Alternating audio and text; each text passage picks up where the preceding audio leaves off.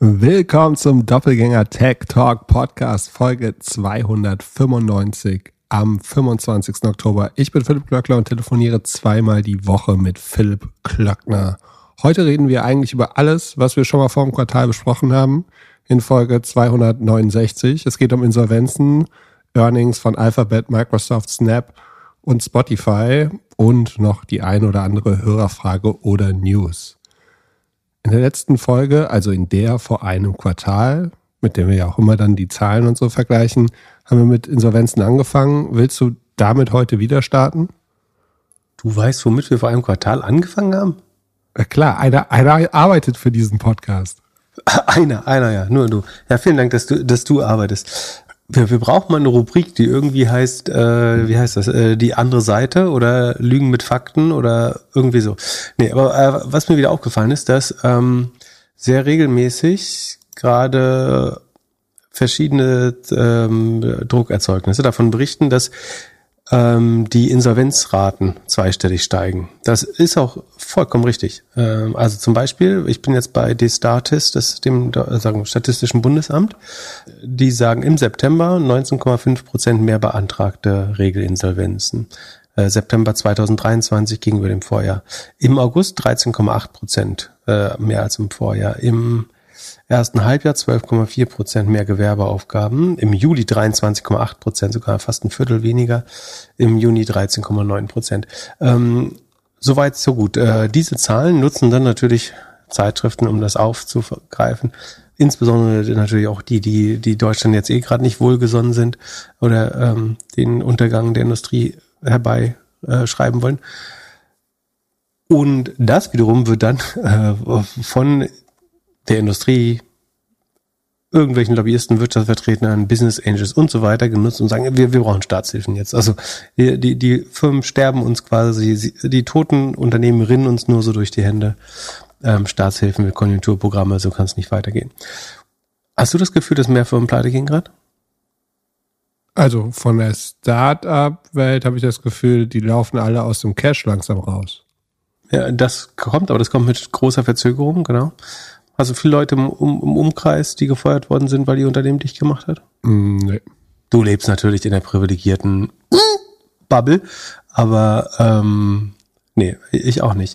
Und äh, deswegen habe ich mir natürlich mal versucht, langfristige Zahlen anzuschauen. Äh, und äh, das wiederum kann man, wie man will, bei Statista oder auch wieder dem äh, Statistischen Bundesamt, also eigentlich direkt auf der Seite, wenn man Gewerbe Insolvenzen oder Insolvenzen Deutschland oder so sucht, dann kommt man eigentlich sofort auf D-Status. Und da ist ein langfristiges übertrieben, aber zumindest von Januar 2018 bis heute Chart. Und da sieht man, also nicht nur das, was wir ja wissen, ist zu Corona einfach ein absolutes Tiefpunkt an. Also da war es eigentlich unmöglich, also beinahe unmöglich, sein wir mal ein Kulturtreibender oder so und hat sich dumm angestellt oder ähm, eins von beiden. Ähm, war es ja fast unmöglich. Da sind die Insolvenzen auf 60 zu, das wird mal zu äh, Sekunde, achso, das indiziert. Es indiziert auf 2015 äh, 100, aber ich glaube, das ist auch, ist das nicht so pro 100.000 Unternehmen oder so? Ich weiß nicht mehr. Also indiziert auf 100, das heißt, die, der Insolvenzwert von 2015 liegt bei 100 und dann geht der runter in, während Corona auf, auf 60, also 40 Prozent weniger Insolvenzen, weil es wie gesagt echt schwer war äh, zuzumachen, also und trotzdem, es gibt ja andere Gründe.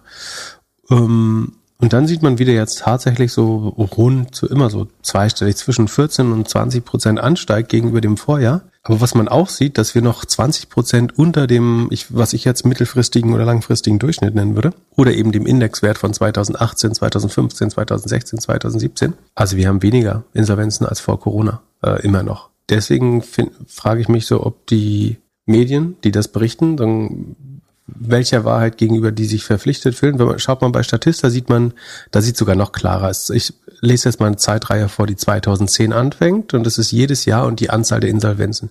2010 äh, und ich runde auf ganze Tausender. 168.000, 159.000, 150.000, 141.000, 135.000, 127.000, 123.000, 116.000, 110.000, 104.000 und dann kommt Corona nur noch 75.000, das ist dieser starke Abschwung. Dann geht's wieder hoch auf 120 und jetzt äh, 22, 105 und äh, dieses Jahr ist es dann eben vielleicht 120. Aber egal wie man schaut, wir haben weniger Insolvenzen als, als je zuvor. Also mit Ausnahme von Corona. Ähm, und das war mir einfach wichtig, das mal äh, zu erzählen, weil ähm, man kann es nur damit erklären, dass, also entweder hat man als äh, Medium eine Agenda oder man weiß, dass schlechte News besser klicken. Schlecht klickt gut, deswegen schreibt man äh, irgendwelche Sachen, die ohne und ver vermeidet dabei den langfristigen Kontext und damit äh, die tatsächliche Wahrheit. Äh, ich finde es schon wichtig, das mal sagen. Plus, dass ich ja glaube, dass Insolvenzen unheimlich wichtig sind. Also das, was ja passiert ist, dass mit durch billigen, also die, warum gehen die so systematisch zurück? Da gibt es verschiedene Gründe für. Ähm, auch, dass weniger gegründet wurden. Ähm, aber natürlich äh, vor allen Dingen, da, dass die mit billigem Geld äh, ist einfacher ist, so ein Unternehmen länger zu betreiben. Und es wäre tatsächlich natürlich, ich glaube, unheimlich wichtig, so eine Art Hygienefaktor zu haben und das Unternehmen wieder pleite gehen können. Weil das dafür sorgt, dass Geld und Humanressourcen wieder produktiven und profitablen Zwecken zur Verfügung gestellt werden. Also die Leute, die bei irgendwelchen Unternehmen arbeiten, die an der Grenze zur Profitabilität jetzt künstlich am Leben gehalten wurden mit billigem Geld, die könnten auch produktiv in anderen Unternehmen arbeiten. Ähm, und ich glaube, es wäre total gesund, wenn auch wieder mehr Unternehmen, also wie gesagt, es gehen sowieso weniger pleite als zuvor. Ähm, und selbst wenn, fände ich es äh, eigentlich ganz gesund, dass auch mal wieder ein paar pleite gehen können, weil es Personal freisetzt, was wir fairerweise brauchen. Und wenn es welches ist, was wir nicht sofort wieder einsetzen können, dann sagt das ja auch was über die Zukunftsprognose dieser Unternehmen, die dann pleite gegangen sind. Ähm, genau. Und ich finde es auch einigermaßen unredlich, wenn man diese also falsche Fakten nutzt, um jetzt so nach Staatshilfen oder sowas äh, zu schreien oder irgendwelchen äh, Förderkrediten, dass irgendwie Investments verdoppelt werden sollen vom Staat und so weiter. Das ist alles Quatsch.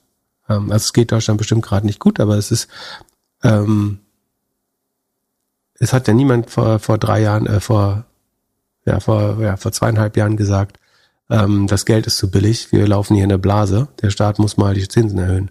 Da hat ja niemand, äh, irgendwie wollte niemand auf die Bremse treten. Und jetzt diese schlechten, also die eigentliche Message ist, dass in dieser Phase von Corona, also erheblichen Corona-Turbulenzen, diese ganzen Year-on-Year-Vergleiche zum Vorjahr einfach komplett nutzlos sind. Man muss sich gerade langfristige Zahlen rein anschauen.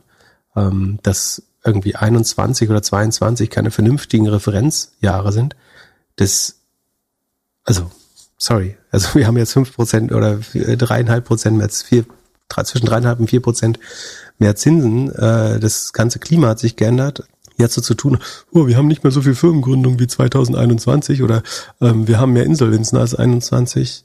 So what? Also wir, wir nähern uns der Normalität.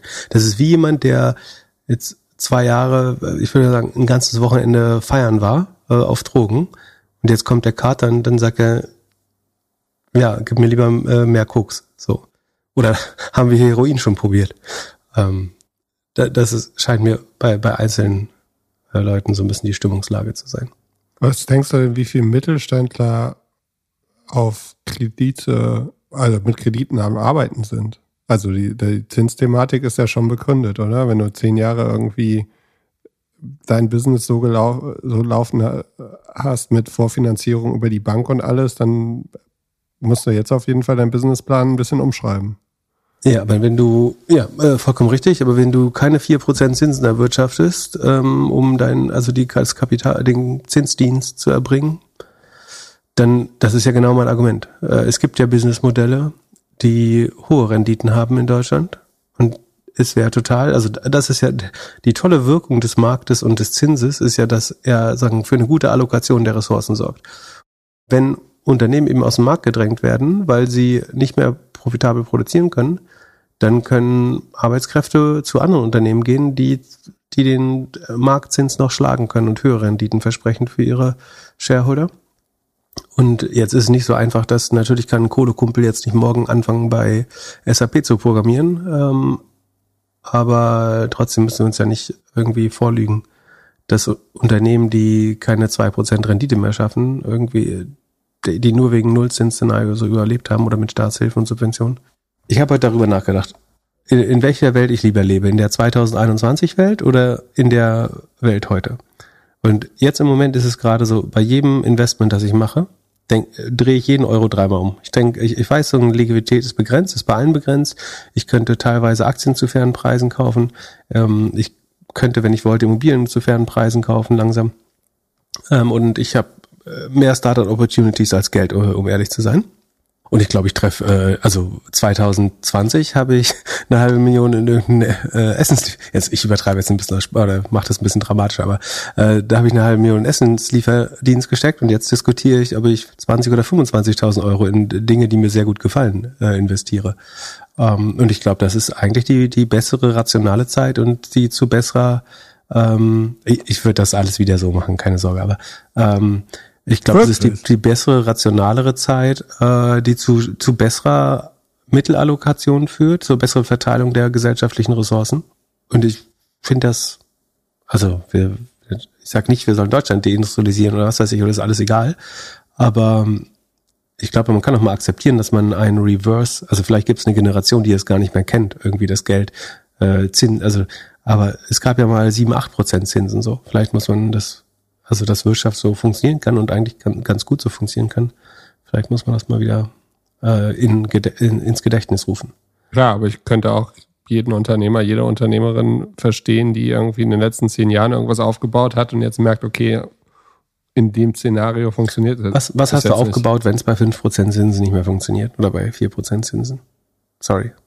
Dann hast du dich mit Immobilien, also die Leute, das sind, also ich glaube, das Modell, was am, am meisten darauf reagiert, ist im Zweifel Leute, die sich mit Immobilien verspekuliert haben. Und da muss ich sagen, wenn du jetzt von deinen äh, steigenden Zinsen äh, gefressen wirst, dann äh, warst du einfach ein Glücksritter vorher. Also wenn du nur in Nullzinszeiten äh, mit irgendwie 110 Prozent äh, Fremdkapital und Nullzinsen ein guter Immobilienfürst bist, dann, sorry, dann hast du eigentlich auch nichts gebaut, finde ich.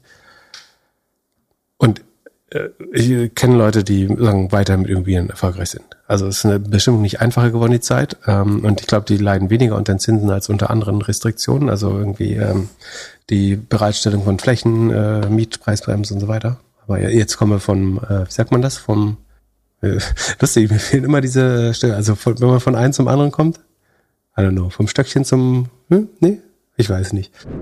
Vom Hundertsten ins Tausendste kommen oder vom Hölzchen aufs Stöckchen kommen. Eigentlich wollte ich sagen, ich finde es ein bisschen unverschämt, wenn man so diese Jahresvergleiche macht, in dem vollen Bewusstsein, dass 2021 und 2022 keine normalen Jahre waren. Und deswegen, die, die, die subjektive Wahrnehmung täuscht einen ja nicht. Ist ja nicht so, dass Leute auf der Straße rumlaufen und nach Arbeit fragen, weil ihr Business pleite gegangen ist oder dass wir irgendwie Massenentlassungen, Masseninsolvenzen äh, haben. Im Gegenteil. Kurze Werbeunterbrechung. Kannst du dich noch erinnern, als ich vor einem Jahr Pickleball nach Deutschland bringen wollte? Oliver, der VP Sales von Personio, hatte sich damals bei mir gemeldet und wenig später ein cooles Pickleball-Team-Event in München organisiert. Vor ein paar Tagen haben wir erneut gesprochen und Oliver meinte, dass er Leute im Sales sucht. Wenn du also SaaS-Sales lernen möchtest oder sogar schon Erfahrung im Software-Sales hast, solltest du dir mal die Jobseite von Personio, der All-in-One HR-Software-Lösung aus München, anschauen.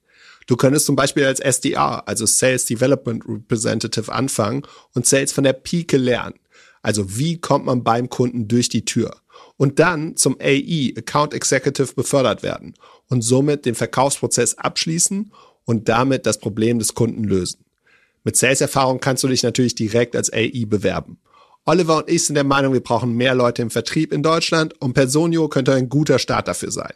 Wenn du ein Painkiller-Produkt verkaufen möchtest, also ein Produkt, das ein ernsthaftes Problem löst, gehe jetzt auf die Jobseite von Personio.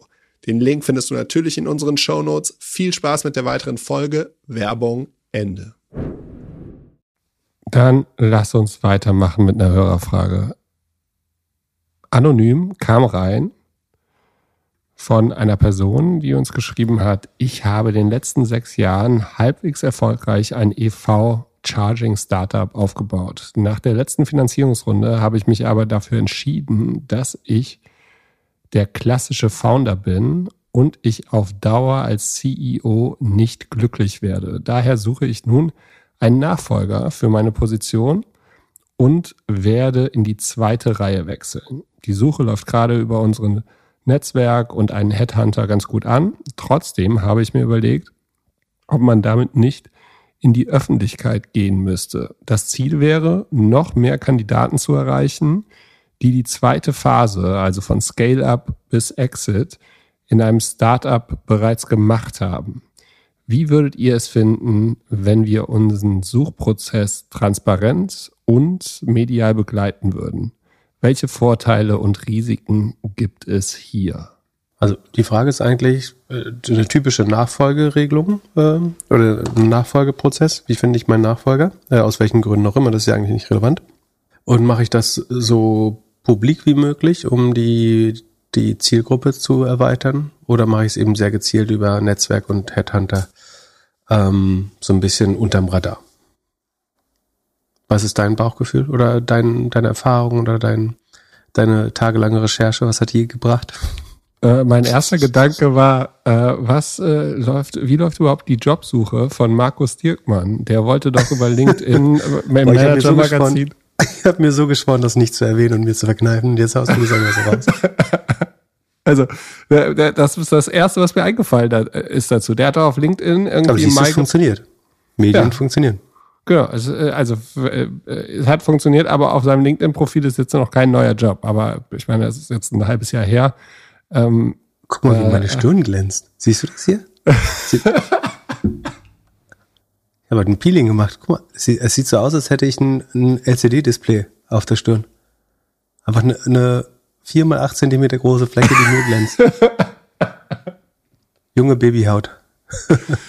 ja, vielen Dank, dass du mir so gut zuhörst. Äh, aber ja. Nee, ich hab äh, zugehört. Ähm, äh, also was ist, äh, du, du gehst den Public Way, also du hast ja gerade bewiesen, dadurch, dass du das dir das äh, sozusagen präsent ist, dass das gut funktioniert. Ja, ich würde es trotzdem nicht machen. Also ich, äh, ich glaube, du wirst einfach, also im besten Fall willst du eine Person, wie beschrieben, von Scale-Up bis Exit und die wird bestimmt nicht ihre Zeit auf LinkedIn oder so vertreiben, sondern halt aktuell im Job sein. Und dann würde ich eher im Hintergrund fragen, wer hat dort eine Person, wer kennt gerade eine Person, die irgendwo in einem Job ist und ganz gut für den Job passen würde. Ja, genau. Also die, die, also es gibt verschiedene Antworten, glaube ich. Also du könntest einfach sagen, es ist ähm, Streuverluste versus Targeting. Also natürlich kannst du mehr Leute erreichen, aber die Frage ist, erreichst du mehr relevante Menschen für diesen speziellen Job, äh, wenn du jetzt mehr Leute erreichst? Ähm, wenn du einen guten Headhunter oder Headhunterin hast ähm, oder sagen gutes eigenes aktives Recruiting in deinem Netzwerk machst, dann solltest du einen Großteil der relevanten Personen eigentlich identifiziert haben. Also es geht ja Leute, die irgendwie ähnliche Industrie, ähnliches Stadium oder schon mal was gegründet in einer ähnlichen Industrie und so weiter. Ähm, man macht genau die Arbeit, um eigentlich einen Großteil der relevanten Zielgruppe dadurch zu identifizieren. Und dann sollte man aufs gleiche Ergebnis kommen mit weniger öffentlichem Wirbel. Ähm, das ist ja auch der Weg, den sagen renommiertere Unternehmen, größere Unternehmen, arrivierte Unternehmen in der Regel gehen. Ne? Wenn jetzt irgendwo ein Vorstand besetzt wird oder so, dann macht das eine Executive Research Firm oder Executive Search Firm und äh, dann Headhunter und nicht ähm, das ist ja nicht in der äh, FAZ ausgeschrieben irgendwie, dass äh, die Deutsche Bank einen neuen äh, CFO sucht oder so. Von daher glaube ich, ist das schon der bessere äh, Prozess. Und das so öffentlich zu machen, äh, trägt, glaube ich, zur, zu einer positiven Reputation der Firma nicht bei. Und ich tendiere auch für, also mich interessiert so ein bisschen das G. Ich habe so überlegt, was ich, also ich konnte keine guten Gründe für das Gegenkonzept. Es äh, ist, glaube ich, schlau mal über das Gegenkonzept nachzudenken, aber ich konnte keine guten Gründe dafür finden. Und dass du die Kandidatenauswahl deutlich erweiterst, ähm, da bin ich mir eben nicht so sicher, weil wenn du gut vorher recherchierst, ähm, dann solltest du eigentlich die relevanten Kandidaten sowieso identifiziert haben. Ähm, ja. ja, und in dem Fall als CEO, also als Gründer dann runtertreten, würde ich es auch. Ich würde es so lange wie möglich unterm Radar fahren und dann irgendwann, wenn man nach sechs oder zwölf Monaten sieht, hey, das ist, läuft wirklich gut, dann würde ich erst damit rausgehen. Ja, und du setzt auch vielen, viele Menschen, glaube ich, einer ungewollten, also wenn jemand das mündig selber entscheidet, so er möchte seinen Arbeitsprozess jetzt publik machen und irgendwie eine Medienpersönlichkeit werden, stattdessen so wird, so, so äh, irgendwie erwachsene Menschen. In, in dem Fall warum nutzt man sozusagen so ein bisschen clandestinere Wege oder ähm, diskretere Wege? Ähm, weil natürlich ähm, eventuell will man nicht, dass Leute, die noch gar nicht von dieser, also will man, dass die ganze Belegschaft schon weiß, der, der Founder steigt aus? Will man, dass die Konkurrenz das weiß? Du schützt auch so ein bisschen die Privatsphäre vieler äh, beteiligter oder unbeteiligter Leute ähm, damit. Und sagen wir, du machst jetzt so, so, eine öffentliche Ausschreibung, so ein DSDS für, ähm, für CEOs. Ebnest du damit den Weg für die Person, die diesen Job eventuell am Ende bekommen wird? Oder ist das dann ewig der oder die gecastete CEO? Ich, ich glaube, der, der diskrete Weg ist da tatsächlich äh, der bessere, obwohl es, äh, glaube ich, immer sinnvoll ist, solche Konzepte auch in Frage zu stellen. Aber ich würde mich hier trotzdem für die äh, hergebrachte Lösung äh, entscheiden glaube ich. Schicke Stirn, wirklich schicke Stirn. Hast du das Licht frontal noch an oder ähm, ist das nur ich der so Bildschirm? Ich habe so ein Influencer-Licht hier drauf scheinen, aber was mich wundert, ist, dass es so viereckig leuchtet. sieht aus, als ob du da einen Chip eingebaut hättest. Also so. So oder ob dir jemand oder ob du ein Brett vorm Kopf hast. Ja, aber wie wahrscheinlich ist das, dass das eine ebene viereckige Fläche ist? Vorne auf der Stirn. Oder ist das bei mir so? Vielleicht ist es bei mir einfach so. Das ist einfach der Display. Hast du auf LinkedIn schon versucht, eine URL in deinen Header reinzuschreiben? Äh, nee, ich wusste nicht wo, aber äh, angeblich gibt es bei LinkedIn ein neues Feature, ähm, wo man unter seinem Profil, da wo sonst die Tagline wie Beziehungen fehlen, schaden nur dem, der keine hat, oder äh, connect, Connecting Mittelstand und Aspiring Leaders oder ähm, was For 30 under 30. Pa passionate about um, procurement oder whatever, was man da so reinschreibt. Ähm, äh, darunter kann man jetzt auch eine URL posten und es wird spekuliert, warum äh, das ist und ich bin gespannt auf deine äh, Meinung. Ich glaube, dass sie einfach einen Link in der Bio Produkt anbieten wollen. Irgendwann. Und dass du halt. Bayer-Produkt, was soll das sein? Naja, ist das wie Linktree oder was? Genau. Und damit, ja. damit, äh, also das wird ja die URL sein, die dort alle Leute reinbauen werden. Also, oder ist es nicht, um ähm, LinkedIn noch attraktiver für Influencer und Thought Leader zu machen? Jetzt, wo Twitter äh, dem Untergang weiter an, anheim, äh, nee? Äh, für, das für würde ich so an wie eine Konzession für, für Influencer, die das überall dürfen und wo, wo du sagen könntest, ähm, für mich als Influencer ist die Hauptschwäche von LinkedIn so, ich kann Leute nicht auf mein eigenes Produkt leiten, sondern es muss das über diesen Umweg Firmenwebseite, Profil ähm, und dann Linkout äh, und dann diese schlimme De-Referrer-Page, die äh, LinkedIn noch for whatever reason haben sie diese äh, De-Referrer-Page ist die, wo steht, Du hast gerade geklickt, du möchtest auf www.sap.com. Wir leiten dich nur weiter, wenn du wirklich auf www.sap.com möchtest. Überprüfe nochmal die URL und dann nach 35 Sekunden oder wenn du nochmal klickst, leiten wir dich weiter auf sap.com. Ähm, ich ich glaube, das ist ein Hindernis, um äh, Influencer und Thought Leader quasi auf die Plattform zu bekommen. Und ich glaube, das schaffen sie einfach ab. Was ich noch nicht sehe, ist, dass sie von ihrem Outgoing Links sind cool, äh, sind uncool Mantra weggehen, leider. Das, das wäre cool. Wobei ich das, ich spüre gewisse Veränderungen im äh, LinkedIn-Feed gerade. Also entweder bin ich im AB-Test, aber ich habe das Gefühl, äh, ich, ich sehe noch keine Verbesserung, aber ich sehe einen, sagen, einen sehr direkten Feedback-Loop, dass wenn ich was like, sich mein darauf folgendes Feed sehr stark verändert. Also viel sehr, sehr ähnliche Inhalte zeigt, was zu keinem besseren Ergebnis führt, ehrlich gesagt. Aber ich habe auf jeden Fall das Gefühl, dass gerade am Feed rumgespielt wird. Äh, ziemlich toll. Ähm, wie auch immer. Aber ich, ich glaube eigentlich sehen sie, und ich meine, das, ich glaube, LinkedIn hat die beste Position, um jetzt Leute von Link, äh, von, von Twitter abzugreifen, ähm, die da unter mangelnder Reichweite leiden oder sich einfach nicht mehr damit äh, arrangieren wollen, was da abgeht. Und das war halt einfach ein, ein Feature, was gefehlt hat, um Kreatoren innen auch ihren fair, fairen Share zu geben. Ähm, nämlich dass, dass ich irgendwie durch den Content, den ich kreiere, auch Awareness für mein Produkt oder meine eigene Webseite äh, leiste. Was müsste denn passieren, dass du auf LinkedIn so Sachen postest, die du auf, LinkedIn, äh, auf Twitter postest? Naja, auf LinkedIn, äh, auf äh, Twitter poste ich schon ein bisschen kontroverser als auf LinkedIn, ehrlich gesagt. So oder so, ich mache das jetzt nicht abhängig von irgendwelchen Neuerungen, aber ich versuche sozusagen bei LinkedIn schon mehr auf Insights und weniger auf Meinung zu gehen. Und Twitter ist schon was, wo ich auch mal was poste und schaue, wie Leute eigentlich darauf reagieren, auch um äh, Feedback zu bekommen, vielleicht ganz gewollt. LinkedIn ist eher was, wo ich Dinge, die also gewissermaßen überprüft sind oder reifere Gedanken oder Analysen äh, teilen würde. Das, das wäre mein. Ich habe nicht das Gefühl, dass jeder das so sieht, ehrlich gesagt. Aber ähm, das ist so ein bisschen meine Aufteilung. Also Twitter ist so ein bisschen der, das ist das äh, Labor ähm, und LinkedIn ist die wissenschaftliche Publikation. Naja, wissenschaftlich ganz sicher nicht, aber du weißt, was ich sagen will. Ja, die, äh, da versuchst du auf jeden Fall ein bisschen besser darzustellen. Aber äh, kritisierst du jetzt auch schon? Äh, fängst du jetzt auch noch an, mein Link, äh, meine Twitter-Posts zu kritisieren? Nee, ich bin ja kaum da. Also werden dir die auch zugeschickt schon? Nee, nö, eigentlich nicht. Halt immerhin. Also der, das nicht. Aber es ist schon ein bisschen schade, dass man sich einloggen muss, um irgendwie deine Timeline zu sehen. Ja, musst du den großen Chef fragen, ob der das für dich weg. Da kommen wir später auch noch drauf. Ähm, oder als nächstes sogar? Nee. Hast nee, du das so geplant? Nein. Wir reden erstmal über Sing. Da gibt's wohl einen Fokuswechsel. Die wollen, wollen mehr auf Jobs gehen.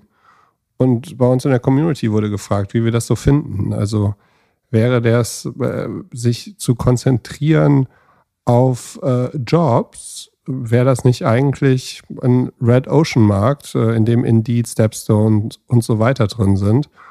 Und ja, was, was wir davon so halten würden.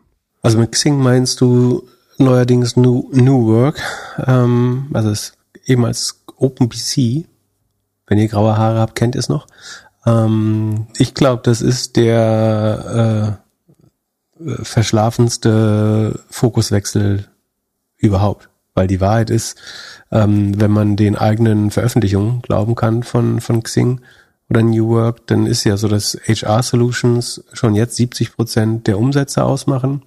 Die Mitgliederanzahl angeblich schrumpft sie nicht so richtig, aber was auf jeden Fall schrumpft, sind die, äh, sind die, oh Sekunde, ich schau mal kurz, die Umsätze aus der ähm, also Sie nennen das, Sie haben ein Segment, das heißt HR Solutions und Talent Access. Das würde ich sagen, ist Recruiting, HR, Employer Branding, der Jobmarkt einfach gesagt. Äh, da sagst du jetzt, das ist der neue Fokus. Und Sie haben ein Segment B2C. Ähm, das ist Business to Customer. Das ist nach meinem Verständnis die Abos der, der Leute, die immer noch glauben, dass Xing relevante, also ein Premium-Abo wert ist. Mein Gefühl ist, also nicht mein Gefühl, sondern die Zahlen sagen oder Xing selber sagt, dass Talent Access Segment und HR Solutions 70 Prozent äh, der, des Gesamtrevenues ist, so oder so. Und der B2C Part sinkt halt um 17 Prozent ähm, im Q2 beim, beim Umsatz, während der Talentmarkt um 6 Prozent steigt. Das heißt, und das ist ein langfristiger Trend. Also ist doch vollkommen klar, dass du keine neuen Abonnenten wirbst, äh, also keine bezahlten Leute für Xing äh, wirbst. Und gleichzeitig ist es fast ein bisschen erstaunlich, dass man mit HR und Talent tatsächlich noch Geld macht. Ähm, ist das ein Red Ocean Markt? Ich würde sagen ja. Also die Konkurrenz zwischen Indeed und Stepstone und äh, Glassdoor und was da noch so am Markt ist. Kununu. Ja, Kununu gehört doch zu New Work, oder? Genau, Kununu gehört zu Need, äh, New Work, Glassdoor gehört zu Indeed und das wiederum zu Recruit äh, oder beide gehören zu Recruit. Äh, Stepstone ist, gehört zu Axel Springer, so wird gemunkelt, könnte irgendwie, hat schon Investor Relations Officer, könnte irgendwann in die Börse gehen oder äh, über einen Prozess woanders hin verkauft werden, was auch immer. Ich weiß das selber nicht. Natürlich ist es kein einfacher Markt, aber es ist einer, der viel Rückenwind hat, ne? was ja meine Hypothese für ZipRecruiter war, die jetzt, muss man fairerweise sagen, äh, im Aktienkurs sich noch nicht so gut widerspiegelt. Ähm, aber ich glaube, dass der durch die ähm, demografische Lücke von ähm, ich sage mal, eine halbe Million im Jahr ist die strukturelle Lücke. Das heißt, jedes Jahr eine halbe Million Jobmangel mehr oder also die klaffende Lücke zwischen Bedarf und äh, Angebot ähm, äh, klafft jedes Jahr nochmal eine neue halbe Million mehr auseinander. Ähm, New Work hat er jetzt endlich ein neues, gutes Narrativ gefunden. Die sagen, jeden Tag äh, fehlen tausend, äh, tausend Leute mehr. Das ist, glaube ich, auch ein, äh, vielleicht das bessere Narrativ sogar ähm, kommt man ja auf einen ähnlichen Wert. Genau, aber ich, also das wurde jetzt so äh, angekündigt vom Geschäftsführer, dass das der große Strategiewechsel ist, aber ich glaube, das ist einfach eine Manifestation der, äh, der Realität. Also, wie gesagt, zwei Drittel der Einnahmen oder mehr als zwei Drittel der Einnahmen kommen eh schon aus dem Segment HR. Bei dem anderen, das ist in Structural Decline. Es gibt in einer globalisierten Welt keinen Grund für ein lokales Business-Netzwerk. Verstehe nicht, warum Leute überhaupt Geld. Also, ich glaube, es gibt so ein paar Rest Mitglieder, die ja zahlen. Natürlich ist es aus Sales-Sicht vielleicht schlau, da wo man weniger Konkurrenz hat, auch dann nach Accounts zu jagen. Aber insgesamt sollten die Netzwerkeffekte da abnehmen und dann kann das nur äh, weiter sozusagen ähm, sich auflösen. Und von daher ist jetzt nicht überraschend. Also sinnvoll, das zu formulieren, aber die Realität hätte es eigentlich vor zwei Jahren oder noch früher geboten, würde ich sagen. Was denkst du? Und der Markt ist nicht einfach, aber sie, sie wachsen ja an dem Markt. Also, ähm, beziehungsweise äh, der, Markt hat jetzt gerade Gegenwind, aber Sekunde, ähm, ich glaube, sie verdienen, äh, das EBIT geht runter. Sekunde, jetzt müssen wir mal gucken. Also das EBIT da sinkt, aber die Umsätze, Service Revenues steigen. Ja, also die steigen im äh, HR-Bereich und sie sinken im B2C äh. Also das sind meiner auch die Subscriptions. Äh, von daher ist es ja, zweifelsohne die richtige Entscheidung. Ähm, es wird interessant zu sehen, wie sie den Shift schaffen, also in, kulturell in den nächsten Jahren. Ja, und wenn du die, wenn du die Mitglieder nicht mehr hast, dann sind die HR Solutions natürlich auch, äh, sagen wir vorsichtig formuliert, äh, wen, weniger werthaltig. Weil das basiert ja, also ich würde vermuten, dass die, die angebotenen HR Solutions ähm, einerseits ist so ein bisschen so, dass alle Firmen genug HR-Budget haben, um viele Dinge zu bezahlen. Nicht, nicht ja, Budget vielleicht nicht, aber die, der Pain und die äh, Willingness to, to pay ist relativ hoch, würde ich sagen. Einfach weil der Pain hoch ist, also weil Arbeitskräftemangel herrscht. Ähm, von daher kann man mit guten Sales Efforts wahrscheinlich immer noch irgendwo Geld rausholen. Aber die Frage ist, im Moment ist es ja bestimmt schon so, dass Leute das so ein bisschen im Vertrauen auch darauf machen, dass Xing noch ein relevantes äh, Restnetzwerk ist. Und wie gesagt, das wird kleiner. Netzwerkeffekte lösen sich logarithmisch auf irgendwann. Äh, man sieht es ganz gut. Wie gesagt, 17 Prozent year on year äh, Umsatzverfall im B2C-Segment. Ähm, hast du noch einen Xing-Account? Mhm. Kann man dich dann noch kontaktieren? Ich habe mich gelöscht, dann haben die mich angefragt, ob sie mich irgendwie auf so eine Xing-Zeitung setzen wollten. Dann habe ich mir dafür nochmal einen Account angelegt. Und auf eine Xing-Zeitung? Ja, das war, war eine, ganze, eine ganze Weile her. Äh, ja, und dann habe ich mich da nochmal angemeldet. Dann war ich in dieser Zeitung und dann habe ich mich irgendwann wieder abgemeldet. Du, äh, auch, du bist auch so eine Publicity-Hure. Mm, boah, du, ja nicht. Ich äh, bin, glaube ich, noch so halb angemeldet, ähm, also, weil ich, meinte, ich äh, noch viele meinte, Geburtstage über Xing erfahre, ehrlich gesagt. Ja, weil das große, große Problem in deinem Leben ist ja dein Kalender, wie wir wissen. Ja. Und äh, kann ich gut verstehen. Kann man die nicht exportieren? Doch, nee, aber dafür würde ich bezahlen. Also wenn Xing noch schnell Geld verdienen will, äh, 10 Euro im Jahr für Geburtstagsexport, ich wäre dabei. Ja, schließen Sie jetzt ein Zwei-Jahres-Abo ab und äh, exportieren Sie einmalig Ihre Kontakte.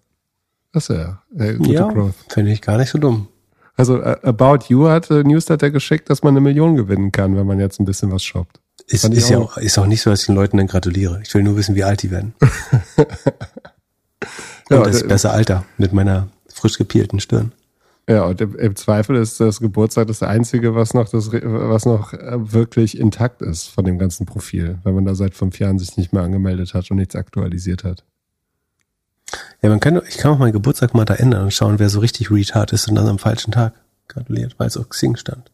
Lass uns lieber zur unvorbereiteten Frage kommen. Was? Sag mal, was bedeutet MFA? MFA? Martha Friedrich Anton? Ja, fast.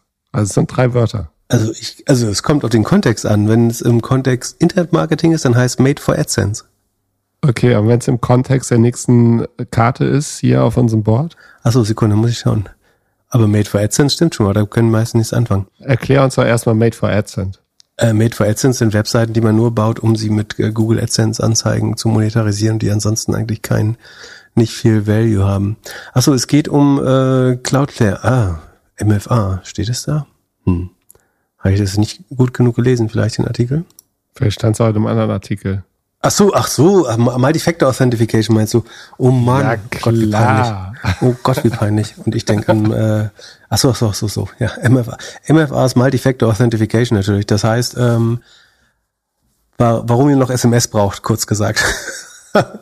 ähm, also das, ja, das, äh, wenn ihr euch irgendwo einloggt auf ein zweites Gerät, äh, um sicherzustellen, dass nicht jemand was geklaut hat oder sich euer Gerät hackt, das auf einem zweiten Gerät ähm, oder über einen zweiten Kanal, also E-Mail und SMS, ähm, quasi die Credentials oder das äh, Passkey abgefragt wird. Genau. Wenn ihr ganz sicher sein wollt, dann könnt ihr das auch irgendwie mit einem Hardware-Device machen. Also ich, ich würd, mich interessiert eigentlich nur eine Sache. Ähm, pass auf, also wir legen mal in die Shownotes einen Artikel auf vom Cloudflare-Blog, den der CEO Matthew Prince auch ähm, ge, verbreitet hat, getweetet hat. Der beschreibt eigentlich so irgendwie man seine sein äh, Identity Management und sein Access Management in der Firma wirklich wirklich sicher machen kann oder sagen deutlich sicherer als bei den meisten Firmen ist. Und also ich würde das so untersch also soweit ich das beurteilen kann, würde ich das unterschreiben. Das klingt schlau, zumal es ihn vor den letzten Security Breaches bei Okta gerettet hat, äh, mehr oder weniger. Also Okta ist ein sogenannter Identity Management Provider. Das heißt, die sorgen dafür, dass ähm, ihr onboardet einen neuen Mitarbeiter in eurer Firma und damit er gleich Zugang zu Google Analytics, der Finanzbuchhaltung, äh, HR und was weiß ich und allem hat, ähm, löst Okta, wenn ich das verstehe, quasi den Firmen-Login, äh, also von einem Login zu vielen. Ähm, Identity Management heißt das Produkt, kennen wir vielleicht aus der Podcast-Werbung. Und was er jetzt macht quasi ist, es, es gab zum zweiten Mal, was wirklich unfortunate ist für Okta, ein, ein Breach, also ein, ein, ein erfolgreiches Eindringen in, gegen die Sicherheitsschranken von Okta über das Customer Support System, wenn ich mich richtig erinnere. Und Cloudflare erklärt jetzt, wie sie das sehr früh mitbekommen haben, Okta darüber informiert hat, bevor sie, bevor Okta sie darüber informiert hat, dass äh, es einen Breach gibt ähm, und ihre Security Best Practice, wie man in Zukunft auch vor sowas sicher sein könnte, was das richtige Verhalten ist. Ich glaube, das ist ein gutes Schulstück sozusagen und sie schoolen, äh, würde man im Englischen bleiben, sie schoolen Okta da auch wirklich in Security und die Frage ist, ist das fair eigentlich? Das ist vor allem gute PR. Aber ist es nette, also du bist schon das Arschloch, oder? Ja, äh, äh, du als äh, Shareholder von Cloudflare denkst dir natürlich, ja, super, dass Cloudflare das macht. Ähm, die kämpfen auf der richtigen Seite und sind einfach immer früh dabei, sowas zu finden. Ich hatte ja auch Sy- Sympathien für Okta eigentlich, weil ich find, fand Okta eigentlich immer, ein, also es ist ein Service, den viele Unternehmen nutzen, glaube ich. Ähm, dass sie jetzt das zweite Mal äh, sagen, penetriert wurden, äh, ist sicherlich so, äh, nicht so schön. Aber es ist, ist schon so ein bisschen eine Arschlochnummer zu sagen, so, guck mal, hier hat jemand verkackt äh, und wir erklären jetzt A, wie man einigermaßen sicher bleibt, wenn dein, äh, und ich meine, Cloudflare ist Kunde bei Okta, ne, muss man auch fairerweise sagen. Also sie nutzen trotz, trotzdem diese Solution weiter, aber sie nutzen sie halt mündiger und professioneller. Aber ich bin so ein bisschen äh, on the fence, sagt man. Ähm, Äh, einerseits sagen, machen sie hier gute Education, was äh, Sicherheit angeht äh, und prinzipiell, ne? Also das durchschnittliche Unternehmen investiert viel zu wenig Geld in, in Sicherheit und ähm, Trust and Safety Education. Und ähm, gleichzeitig finde ich so von börsennotierten Unternehmen zu börsennotierten, äh, börsennotierten Unternehmen äh, sozusagen so gegenseitiges Schooling, was Security angeht, au- auch ein bisschen fies. Ja, also Okta selbst sagt, es ist nur ein sehr, sehr kleiner Anteil von ihren 18.000 Kunden, die betroffen sind. Und die haben das Ganze am Freitag, am 20. Oktober äh, publik gemacht. Und daraufhin hat Cloudflare den Artikel geschrieben, dass sie am 18. Oktober das gemerkt hätten. Das Und- Interessante ist, ja, Und dass der erste äh, penetrierte, also um am 2. Oktober, also über zwei Wochen vorher, äh, hat Beyond Trust äh, darauf aufmerksam gemacht. Entschuldigung. genau. Ich wollte jetzt nicht Genau. verwechseln. Entschuldigung. Ja, das war, äh, äh, ich wurde unterbrochen, weil das Interessante ist. dass Okay, dann schneiden wir es 2. raus. Du, Oktober- pass auf, Ja, pass auf, wir wir- schneiden wir- das raus und du sagst, dass Ja, das Interessante nein. ist. Da- Ich will dir das- nicht das den, bleibt die, die Sonne nehmen. Nee, nee, nee. Wir machen die, die, wir haben genug Zeit. Wir, Gott, wir, immer damit rechnen, dass du die Artikel hier liest. das aller, also Beyond Trust ist ja auch so Security-Firma. Also jetzt von diesen sehr, sehr kleinen Anteil von Firmen sind ausgerechnet zwei Security-Firmen, bei denen es passiert ist. Und wie durch ein Wunder ist am 23. Oktober noch bei dem Passwortmanager One Password ein Blogpost rausgefallen, die es am 29. September wohl das erste Mal gemerkt haben. Also ähm, alle Security-Firmen nutzen wahrscheinlich immer so ein Thema sofort, um sich da auch zu positionieren. Und die schreiben mir alle das Gleiche. Wir haben es gemerkt, wir haben Okta Bescheid gegeben, die haben zu spät reagiert, so, die müssen das natürlich auch ein bisschen prüfen. Und ähm, es ist mit unseren Kunden ist nichts passiert. Es ist ja immer die gleiche Kommunikation. Also Kundendaten sind wohl äh, nicht angegriffen worden. Also wir lernen, ich weiß nicht, ich würde mich nicht pro diese PR aussprechen. Ich finde es schon so ein bisschen dick Move auch. Ähm, aber wir, wir lernen ähm, MFA, Multifactor Authentication aktivieren.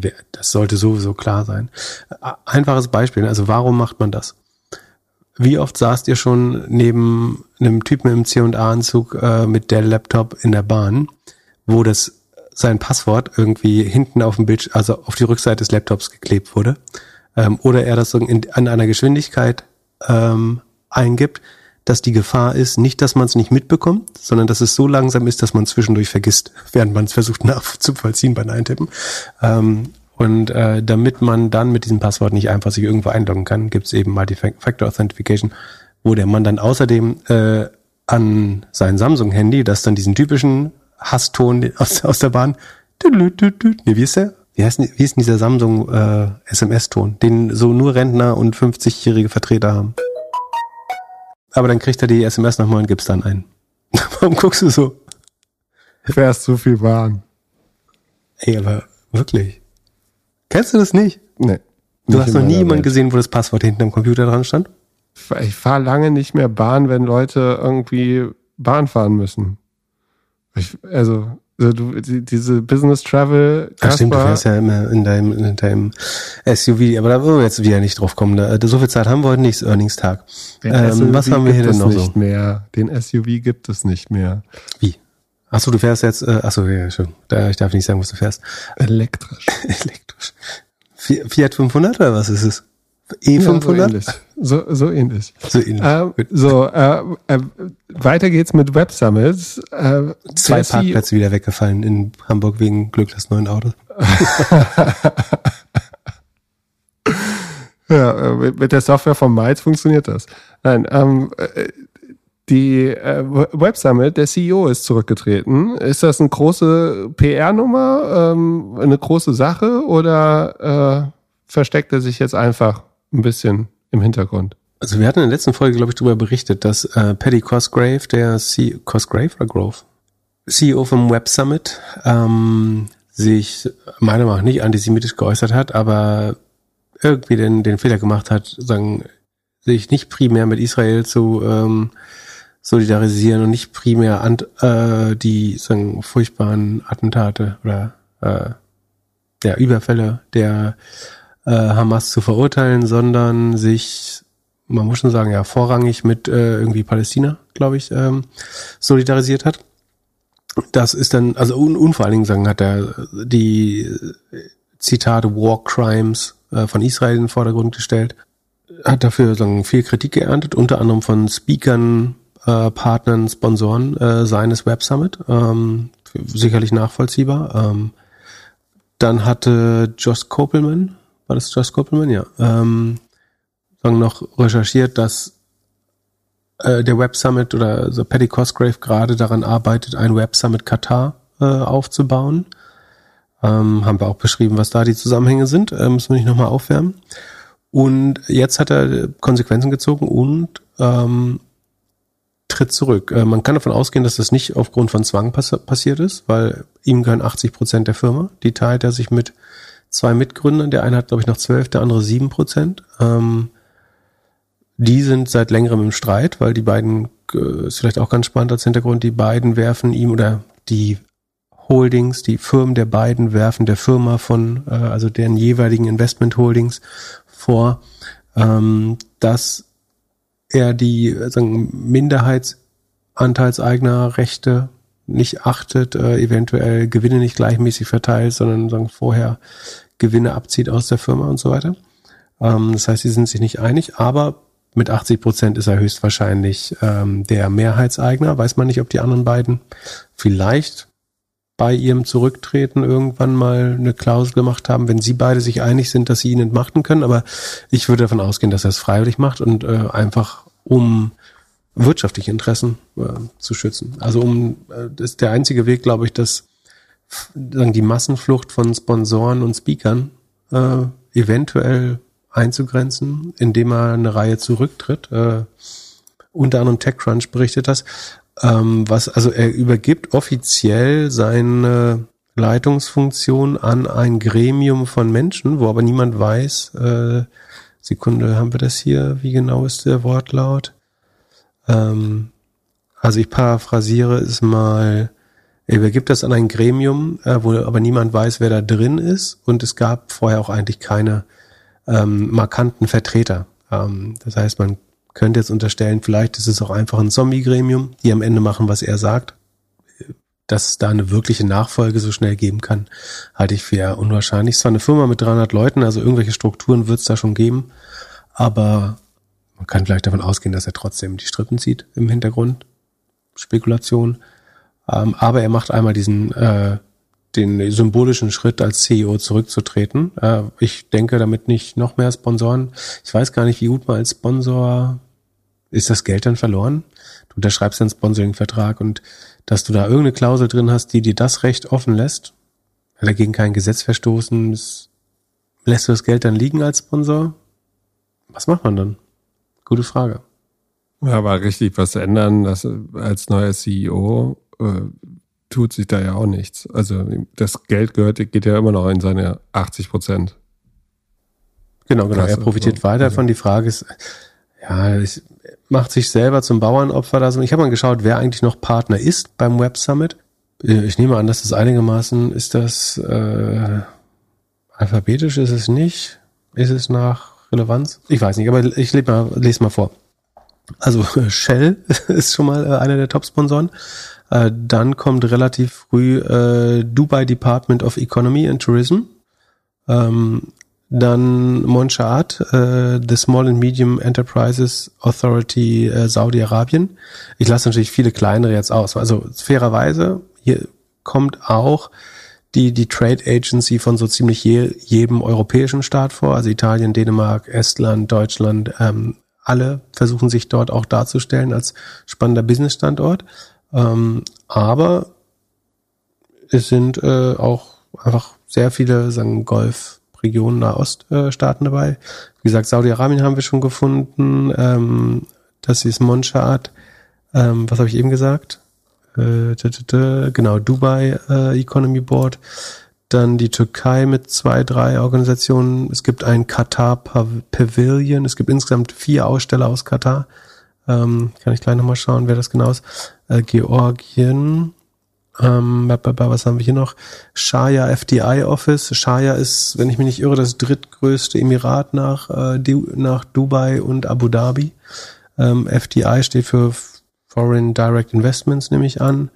Ähm, dann haben wir Möller Meers, Santander, Brasilien, äh, Invest Qatar, Visit Qatar, Hongkong Tourismus Board, auch das ukrainische Tech-Ecosystem, Spanien, Polen, gucken wir ein bisschen Malta, Türkei nochmal, Frankreich. Eigentlich ist die ganze Welt dabei. Hm, nee, also es ist Europa, würde ich sagen. Ähm, dann gibt es halt viele einfach US-Firmen und so weiter. Und ich würde auch schon sagen, es gibt da eine gewisse Häufung in, also Katar, Saudi-Arabien, Emirate. Ähm, und wie gesagt, er hat ja, und äh, was spannend ist, was noch rausgekommen ist, ist, dass er sich zum Zeitpunkt seiner Tweets wohl in Katar aufgehalten hat. Äh, um diesen Web Summit Katar, was der fünfte, glaube ich, ist. Ne? Es gibt einen in Kanada, einen in Südamerika, einen in Lissabon wo ist der vierte? Es gibt noch einen, wie auch immer. Aber er baut gerade an dem äh, Katar, was finanziell bestimmt nicht der sagen, schlechteste ist. Ja, aber zieht sich jetzt selber aus der Schusslinie. Ich denke in der Hoffnung, ein paar äh, Sponsoren einfach ähm, zu halten und Speaker. Ähm, ich, der Web Summit müsste so 60, 60, 70 Millionen Umsatz machen im Jahr. Äh, 70.000 äh, Teilnehmer allein in Lissabon. Ich glaube so 20.000 in Nord- und Südamerika jeweils. Macht, macht vielleicht Sinn, da ein bisschen sich aus der Schusslinie zu nehmen. Um Gut, aber wird wahrscheinlich genauso ein guter Typ im Hintergrund sein wie Elon Musk bei Twitter. das könnte sein. Okay, und damit haben wir da auch schon zu viel Zeit verbracht eigentlich, oder? Äh, ab zu den 140 Sekunden Elon Musk. Wie sieht's aus? Ein Jahr Twitter. Ich war vor kurzem jetzt da, um nochmal den letzten Leuten Tschüss zu sagen. Ich bin sehr froh, dass wir jetzt einen, einen kleinen Group-Chat haben außerhalb von Twitter. Der hat ja noch gefehlt. Ähm, der, der ist jetzt auf einer anderen Plattform. Ja, kurz reingeguckt habe ich erstmal gesehen, wie äh, ein Video von einer Polizistin, die irgendwie in anderen eine andere Person erschießt, die gerade mit einer Waffe irgendwo reingegangen ist. Also Content, den ich wirklich nicht sehen möchte. Wie, du hast was gegen Free Speech? Ja. Äh, auf jeden Fall, äh, wie, wie war denn so das, das Jahr? Ich habe seit einem Jahr nichts getwittert und fühle mich ganz gut dabei. Also 140 Sekunden hast du gesagt. Äh, wir berufen uns auf Zahlen von SimilarWeb, äh, schlaue Marketingaktionen von denen, glaube ich, das nach einem Jahr mal Revue passieren zu lassen. Sie sagen als ein Einstieg, äh, Musk hat damals vor einem Jahr für 54 Milliarden äh, Twitter gekauft. Vielen Dank nochmal für, für den Abkauf meiner Twitter-Aktien äh, mit schönem Premium. Danach hat sich laut SimilarWeb die in der Größe, in der Twitter sich bewegt, in der Regel sehr zuverlässige Zahlen haben. Für sie unterscheiden Web, Mobile und App-Zahlen. Ähm, sie glauben, dass der Web-Traffic ungefähr 14 Prozent gesunken ist, dass der Traffic zum äh, Ad-Manager von Twitter um 16,5 Prozent ähm, da kann man sich jetzt fragen, warum nicht 50 Prozent, wenn so viele Advertiser abgewandert sind. Ähm, die Wahrheit ist meiner Meinung nach, ähm, das ist aber eine Deutung von mir, ähm, dass natürlich die Budgets von einigen wenigen Agenturen verwaltet werden. Das heißt, selbst wenn viele Kunden zurücktreten, äh, loggen sich da die gleichen Ad-Manager eventuell äh, oder Media Manager ein. Das heißt, die Anzahl der Werbekunden halt, also geben sie ja selber zu, ist größer als 16,5 Prozent.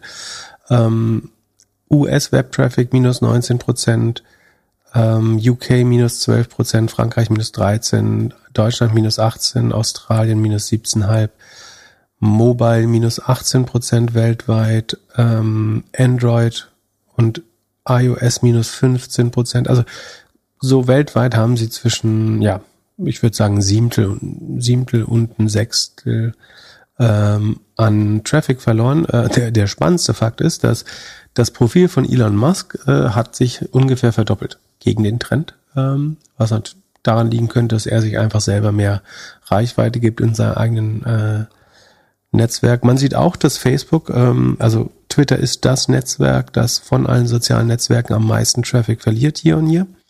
Äh, man sieht auch, dass das blaue Facebook äh, bei minus zehn Prozent ist, wenn Twitter so bei minus 14 wäre. Ähm, Gewinn tun immer noch Instagram, WhatsApp, TikTok erheblich natürlich, äh, aber auch Reddit, LinkedIn und sogar Pinterest äh, gewinnen noch signifikant äh, Anteile. Twitter ist trotzdem noch das drittgrößte Netzwerk pro Forma nach Instagram und Facebook. Äh, WhatsApp ist jetzt, das ist jetzt Web-Traffic, da ist WhatsApp vielleicht nicht ganz so relevant, ansonsten wäre es, glaube ich, größer. Ähm, ja, und das war's auch schon. War ein bisschen mehr als 140 Sekunden, aber nicht unnötig lang. Ähm, das sind, glaube Fakten, mit denen man schwer, äh, gegen die man schwer argumentieren äh, kann. Das ist Twitter, obwohl wir eigentlich mehr, man muss ja fairerweise sagen, es gibt deutlich mehr Newslagen als vor einem Jahr.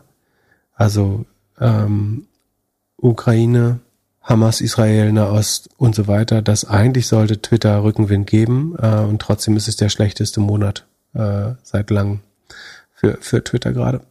Wenn man diesen Zahlen glauben kann, den, den ich wiederum äh, sehr wohl glaube. Und ist ja auch der persönliche Eindruck von den meisten Leuten wahrscheinlich. Ähm, klar melden sich da jeden Tag irgendwie ein paar Deppen an, aber ähm, insgesamt gibt es auch viele Leute, die sich zurückziehen. Oder, und ich glaube, das ist der viel größere Anteil, die weniger interagieren. Und das liegt, ich wünschte, ich könnte sagen, es liegt an, äh, an den Meinungen, die man da liest und den Menschen, die da sind, aber tatsächlich ist es einfach ein Riesenproduktproblem, warum es keinen Spaß mehr macht und warum ich es nicht effektiv nutzen kann. Es handelt sich hierbei nicht um Anlageberatung. Man sollte aufgrund des Gehörten keine Kauf- und Verkaufsentscheidungen zu Aktien und anderen Wertpapieren treffen. Es besteht immer das Risiko eines Totalverlustes. Solltet ihr dennoch aufgrund der Informationen im Podcast handeln, handelt ihr stets auf eigenes Risiko und wir können unmöglich für etwaige Verluste haften. Alles könnt ihr auch nochmal unter doppelgänger.io slash disclaimer nachlesen. Ich habe mir heute den Earnings Call von Spotify angehört. Der CEO Daniel Eck meinte mehrmals, Effizienz Effizienz, Effizienz und dass Spotify neben einem guten Produkt jetzt auch ein gutes Business werden möchte. Die Aktie hat reagiert, plus 10 Prozent. Wie sind die Zahlen? Ähm, also wenn ich habe den Call nicht gehört, sondern nur die Zahlen. Ich, ich Numbers, du Narrative. Ähm, aber das äh, beides ist hier im Einklang, muss man sagen. Also hat, ähm, ich, ich glaube, äh, krass abgeliefert und genau was du gesagt hast, eigentlich äh, gezeigt. Ähm, bin nicht einfach zu begeistern, aber es sind, glaube ich, sehr gute Zahlen. Der Umsatz ist insgesamt um 11 Prozent gestiegen gegenüber dem Vorjahr auf im Quartal jetzt so ungefähr 3,36 Milliarden im Quartal. Das sind äh, Run zwölf Monate ungefähr 12,5 Milliarden der Umsatz von Spotify. Ähm, Ad-Supported-Nutzer haben dabei 16 Prozent mehr Umsatz gemacht. Die Premium-Nutzer nur 10 Prozent. Dann beginnt es schon, dass die Cost of Revenues, die eigenen Kosten nur um 8% steigen. Also 11% Umsatzwachstum, Cost of Revenue steigen nur um 8%. Das heißt, der Rohertrag weitet sich aus äh, um 18% beziehungsweise steigt die Rohertragsmarge, Gross Margin, von 24,7 auf 46,4. Und das ist, wenn man jetzt an Spotify denkt, schon relativ viel. Ne? Äh, die haben ja dieses Problem äh, mit der Marge, weil sie so viel an die ähm, Labels und Google, Apple weitergeben müssen. Und dann, und äh, jetzt wird's nochmal spannend, äh, es gab ja Layoffs bei Spotify, aber das waren ja nur zwei Prozent der Leute angeblich bei der letzten Welle. Ich weiß nicht, ob da, davor gab es vielleicht auch schon welche. Ähm, was man jetzt aber sieht, ist, dass die R&D-Kosten für Forschung und Entwicklung um viereinhalb Prozent runtergegangen sind. Marketing und Sales hat man um 18 Prozent, immer gegenüber dem Vorjahr gerechnet, 18 Prozent reduziert und General Admin um 19 Prozent. Also insgesamt sind die operativen Ausgaben um 13 Prozent im Schnitt gesunken, während der Umsatz um 11 Prozent steigt, äh, während die, äh, der Rohertrag sich ausweitet. Und so ist man von minus 228 Millionen im Vorjahr zu einem positiven operativen Ergebnis von 32 Millionen gekommen. Das ist jetzt noch kein riesiger, das ist ein Prozent operative Marge nur. Ähm, aber im Vorjahr war man bei minus 7,5 Prozent. Ähm, Cashflow positiv waren sie, glaube ich, auch im Vorjahr. Lass mich schauen. Ja, waren sie, zumindest im Q3. Aber ähm, sie sind jetzt wirklich nach Gap äh, oder IFRS, Spotify New York, weiß ich gar nicht. Entweder Gap oder IFRS sind sie ein Prozent äh, sagen, operativ positiv äh, von der Marge her. Der Cashflow ist Vorjahr 40 Millionen operativ, jetzt über 200 Millionen, also auch ein deutlicher Sprung. Ähm, das wären ungefähr 8,5 Prozent operative Cashflow-Marge. Ähm, was ich nicht bekommen konnte, war die Anzahl der Mitarbeiter. Die haben sie, ich glaube, das erste Mal nicht veröffentlicht. Wenn die jemand gesehen hat, gern äh, schicken. Und auch die Subscriber-Zahlen gehen um 26 Prozent gegenüber dem Vorjahr hoch. Auch das getrieben hauptsächlich von Ad-Supported-Nutzern, also nicht Premium-Nutzern. Äh, Premium-Nutzer steigen um 16 Prozent. Äh, wir haben vorhin gesagt, 10 Prozent Umsatzwachstum bei Premium-Nutzern, 16 Prozent Nutzerwachstum. Das heißt, der APU ist ein bisschen runtergegangen. Also sie wachsen in günstigeren Ländern vielleicht. Ähm, also ja, aber durchweg gute Zahlen. Also die Net, Net Additions sind 23 Millionen neue Nutzer. Das waren im Vorquartal noch 36, aber äh, was vor allen Dingen krass ist, wie sie die Arbeit an den Kosten gemacht haben. Also wie sparst du mit 2% Entlassung 13 Prozent der Kosten ein? Also ich glaube, sie haben beim Marketing einfach auch an Agenturen, Ausgaben und so weiter gespart. Ich glaube, ähm, sie haben weniger Leute, die äh, aktiv arbeiten, sondern eher Management-Ebenen vielleicht gecuttet. Das würde dafür sprechen, warum man mit wenig Leuten viele Kosten spart. Ähm, und es ist aber so rein finanziell erstmal sehr erfolgreich, muss man sagen. Ja, was ich krass finde, ist Research und Development. Da haben sie ja fast 100 Millionen gespart im Vergleich zum Vorquartal. Ja, äh, jetzt kann es sein. Ich glaube, es ist auch so, dass im Vorquartal schon so ein bisschen Restrukturierungsaufwendungen drin waren, äh, wenn ich mich nicht irre. Deswegen war das vielleicht ein bisschen höher. Aber ja, also sie haben bei R&D, bei Marketing äh, und bei General Admin deutlich äh, gespart, also den drei OPEX-Funktionen. Ähm, und es ist dadurch deutlich besser, also es ist wieder profitabel nach zwei Jahren äh, ohne Profitabilität. Äh, es ist sowieso Cashflow positiv, aber jetzt äh, generiert es ordentlich Geld. Also die Aktie hat zehn Prozent zugelegt, zweistellig.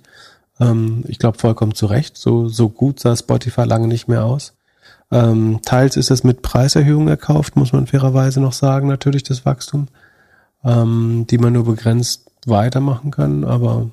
Gut, weil die Preiserhöhung ist ja noch nicht durch alle Länder durch. So, in Deutschland können wir uns ab, am 1.1. darüber freuen. Ja, ich weiß das nicht. Ja, also in der App äh, wirst du wahrscheinlich schon okay geklickt haben, äh, aber das geht bis Ende des Ich habe gefragt, ob ich spenden kann. genau. Äh, durchaus gute Zahlen. Also und äh, ich die ähm, Reaktion könnte fast noch positiver sein, vielleicht weil die das Nutzerwachstum jetzt das ist hat zwar auch die Erwartung geschlagen, aber wie gesagt, 23 Millionen klingt viel, aber im Vorquartal waren es 36 und davor 26 und 33. Ähm, aber alles andere wirklich sehr gut. Äh, endlich mal so Kostendisziplin. Da haben natürlich Menschen drunter gelitten, aber ähm, ich glaube, das war einfach nötig. Ähm, und da Spotifys Rohmarge oder Rohertrag einfach begrenzt ist durch die Deals mit den Labels, sind die Hebel, wenn wir fair sind, auf der Kostenseite.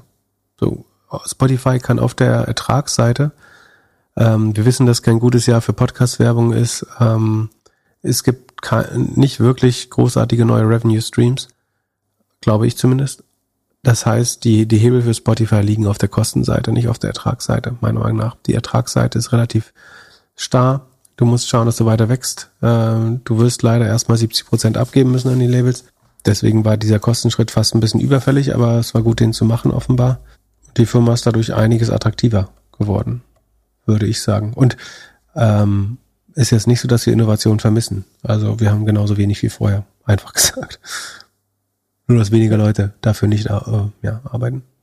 Ja, sie, zu, zur Margin haben sie gesagt im, im Earnings Call, dass der Marketplace, also dort, wo die Labels Werbung machen können für ihre Songs, dass sie da noch Möglichkeiten haben, den Labels oder den Künstlern zu ermöglichen, publiker zu werden, also als Marketing-Channel. Und da können sie wohl ein bisschen noch äh, dran schreiben. Ja, aber gestartet haben sie das vor 18 Monaten, vor einem Jahr oder so. Also so richtig materialisiert sich das nicht, habe ich das Gefühl. Äh, also die, die Rohmarge ist im, im Vormarsch, sie verbessert sich äh, leicht.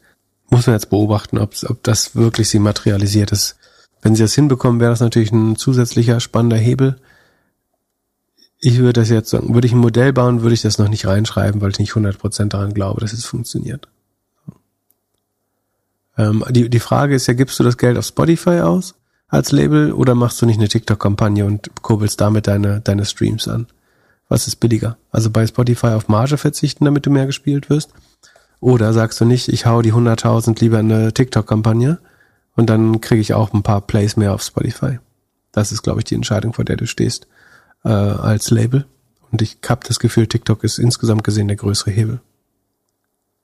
Das ist, glaube ich, auch das eine, was äh, Daniel Eck sicher nicht hören möchte. Ähm, ich glaube, YouTube und TikTok sind, es geht nicht gegen Apple Music. Ich glaube, da haben sie ganz gut äh, einen Fuß vorne. Aber äh, TikTok und YouTube Music ähm, ist bei jungen Leuten, glaube ich, schon ein Problem für Spotify. Ja, kostenlos versus Abo. Dann schauen wir mal weiter in die Big Tech Earnings, die heute kommen. Heute kommen Alphabet, Google und Microsoft. Und äh, Snap äh, kommt noch. Und wir fangen an mit Alphabet, also der Google-Mutter.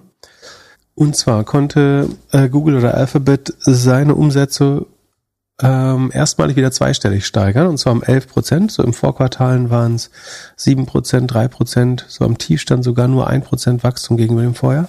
Jetzt sind wir bei 11 Prozent, zweistellig. Also ähm, das mochte man sicherlich. Ähm, das setzt sich wie folgt zusammen. Das Suchgeschäft wächst um 11,3 Prozent.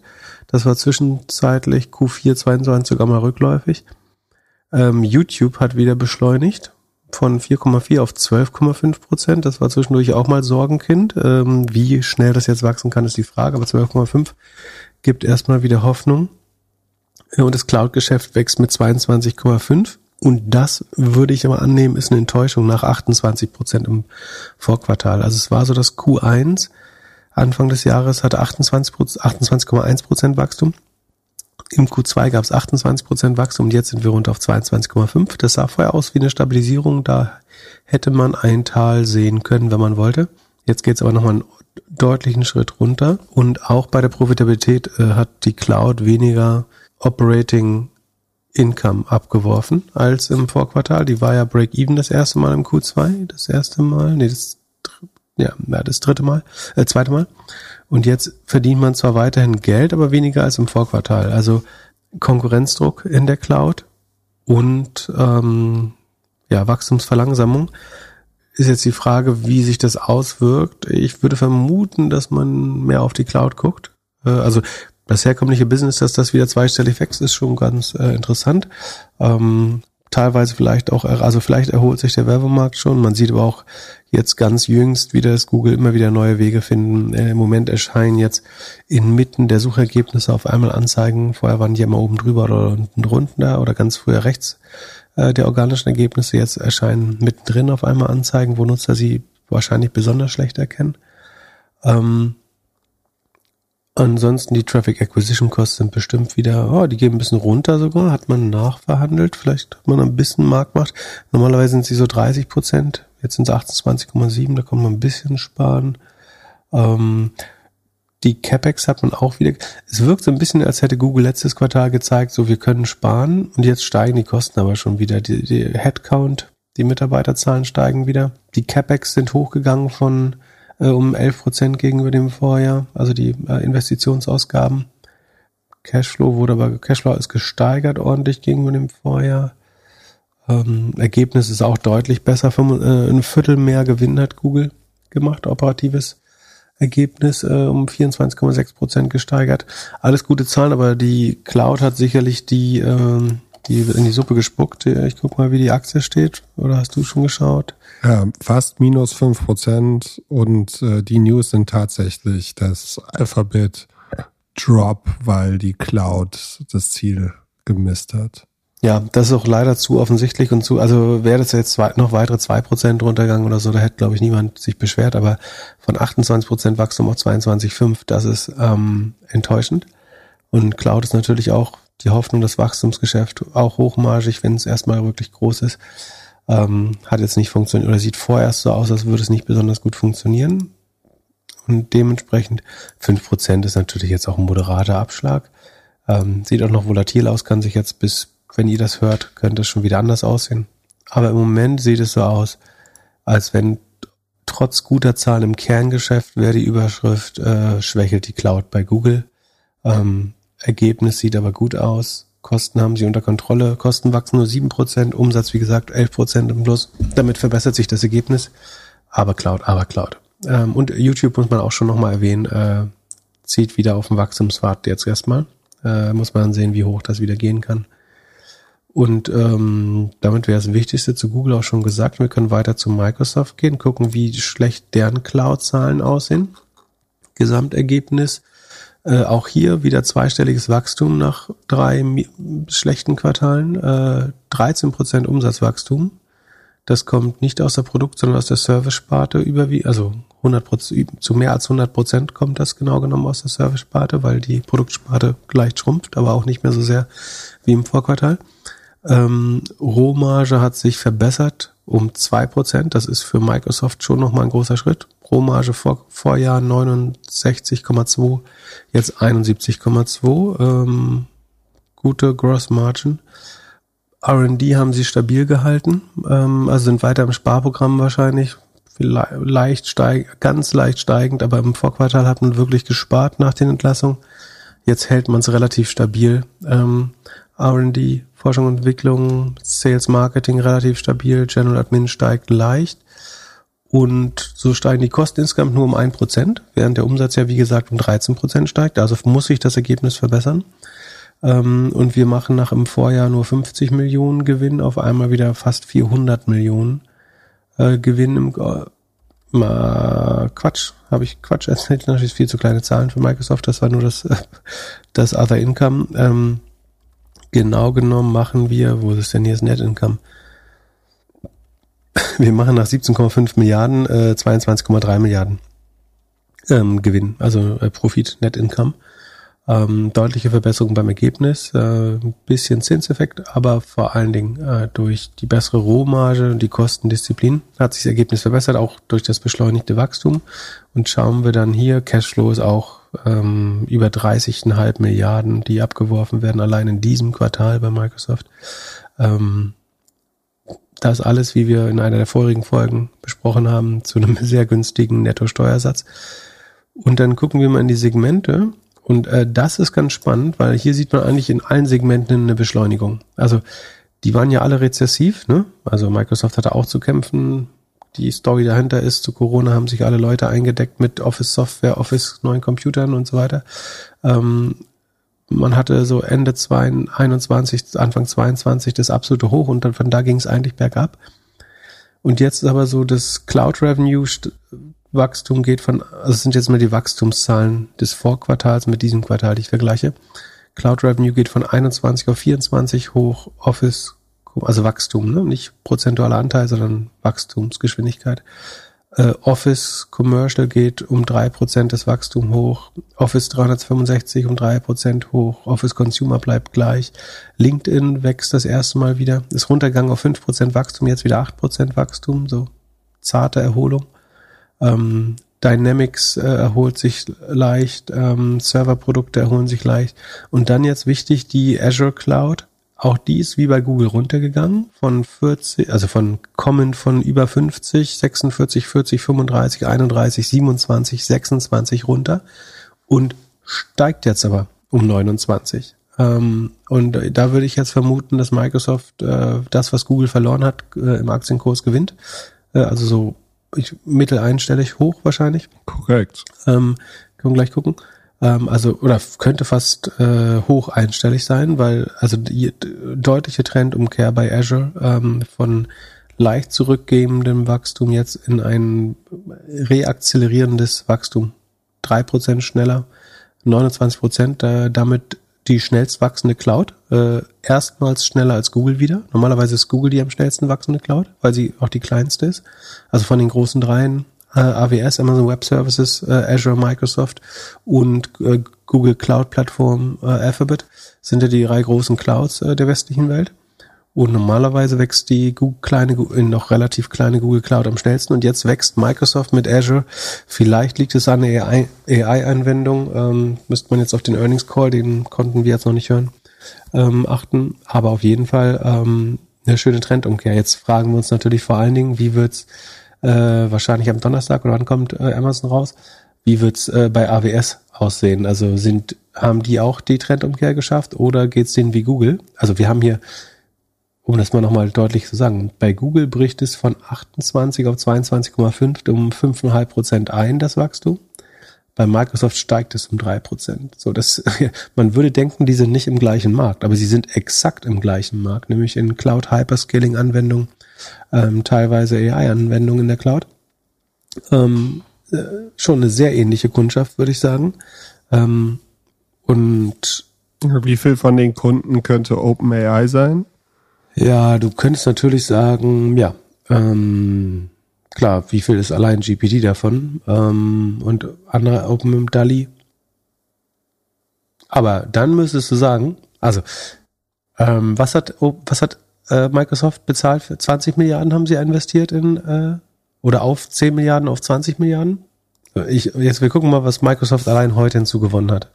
Also wenn dann wäre das, äh, ich meine, das ist sowieso eine schlaue Investition, aber also die Aktie ist fast plus vier Prozent jetzt gegangen, after hours. Oh, ich hätte es fast noch höher gesehen eigentlich. Aber, also egal, vier Prozent von äh, 2,5 Trillion sind äh, 100 Milliarden, oder? 2,5 also 2500 Milliarden mal 4 Prozent sind 100 Milliarden, ja. Also sagen wir mal, das kommt jetzt überwiegend oder zu einem signifikanten Anteil aus OpenAI, GPT oder so. Dann hat, haben sie an diesem Tag mit diesem besseren Ergebnis versus dem Cloud-Markt und das wäre jetzt noch äh, interessanter, wenn Amazon wirklich auch schlecht aussieht, weil dann wäre es der absolute Master-Move, weil dann haben sie sich aus dem allgemeinen Cloud-Markt so ein bisschen rausgelöst und haben mit einem 10 Milliarden Investment ähm, hier 100 Milliarden an Börsenbewertung geschaffen. Das wäre schon, ähm, da müssen wir den fasten Preis verleihen, diesem Satya Nadella. Ähm, so. Und dann schauen wir weiter. Äh, Azure hatten, also Azure beschleunigt sich. Auch äh, Windows OEM zieht wieder an, äh, interessanterweise. So, also sowohl äh, Heim-PCs als auch kom kommerziell. Xbox beschleunigt sich deutlich wieder. Search and Advertising, also Bing geht wieder hoch leicht. Äh, allein die Devices, also Microsoft Surface und was sie noch so verkaufen, Tastaturen, Mäuse, ähm, das ist immer noch ähm, das vierte Quartal in Folge jetzt deutlich äh, rezessiv. Aber ansonsten, ähm, ich würde sagen, rosige Zahlen. Mich wundert fast, äh, also man kann natürlich sagen, ob der schieren Größe, also Microsoft hat 100 Milliarden gewonnen, hat einen SAP hinzugewonnen heute. Aber ähm, ich hätte es noch deutlicher gesehen. Also die Cloud-Zahlen sind schon sehr vielversprechend. Ähm, und du weißt ja nicht, die Frage ist ja jetzt, wie modellierst du das weiter? Also sagst du jetzt, das geht, das ist immerhin nicht gesunken und von 26 auf 28 Prozent Wachstum hochgegangen? Oder beschleunigt sich das und ist bald, ist im nächsten Quartal wieder über 30 sogar? Ähm, das ist schon spannend. Ich, also äh, Disclosure, ich habe äh, Microsoft Shares, aber ähm, bin ich wäre auch mit den Google-Ergebnissen zufrieden, wobei da würde das, äh, wie gesagt, das Cloud-Ergebnis so ein bisschen das verhageln, aber bei Microsoft sieht es eigentlich sehr gut aus. In fast allen Geschäftsbereichen ähm, sieht man eine klare Trendumkehr. Ähm, das ist, glaube ich, was der Markt auch so ein bisschen braucht, dass äh, die großen, wirklich, wirklich großen Unternehmen nicht mehr schrumpfen gegenüber dem Vorjahr, sondern erstmals wieder wachsen. Und die Vermutung ist ein bisschen, wir haben das Valley gesehen ähm, oder Rock Bottom gesehen, aber es kann natürlich es gibt trotzdem das Szenario, wo die steigenden Zinsen, Autokredite, Häuser, zieht Haushaltsbudget ab, du kannst weniger Geld ausgeben.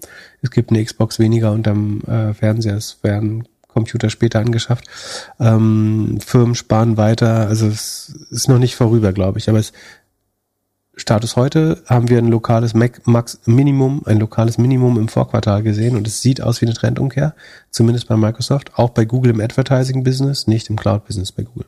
Also, das lässt uns doch alles ähm, schon freudig strahlen. Hast du sonst noch irgendwas hier währenddessen im Blätterwald gelesen zu Microsoft? Nö, einfach nur Gut. Azure. Dann gehen wir weiter zu Schnapp. Schnapp, Schnapp, Schnapp. Da warst du das letzte Mal auf jeden Fall skeptisch. Da war ich skeptisch letztes Mal. Ähm, also gut ist, dass sie auch wieder wachsen. Also der Werbemarkt scheint sich ein bisschen entlastet. Also äh, sie sagen noch, dass es ähm, angespannt bleibt und viele Brand-Advertiser noch nicht zurückkehren. Aber ähm, man sieht ja auch eine leichte Umkehr. Also sie machen nach zwei negativen Quartalen und einem stagnierenden ähm, jetzt fünf Prozent Wachstum gegenüber dem Vorjahr immerhin. Ähm, das ist ja besser als nichts.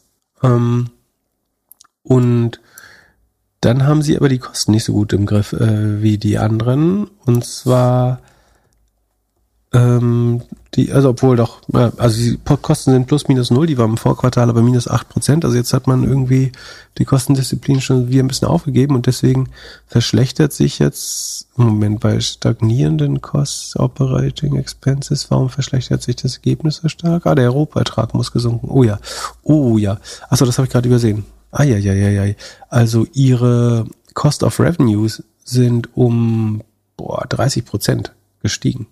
Warum ist, also irgendjemand muss ihnen einen sehr teuren Cloud-Vertrag übergeholfen haben oder so? Äh, weiß nicht, muss man vielleicht auf einen Kommentar noch warten. Aber ihre Cost of Revenues, also die Kosten der Erbringung der Leistung, sind von 415 Millionen, wenn ich das richtig sehe, auf 555 Millionen, 556 Millionen Sekunden. Ich überprüfe das nochmal kurz. Das ist ja so groß.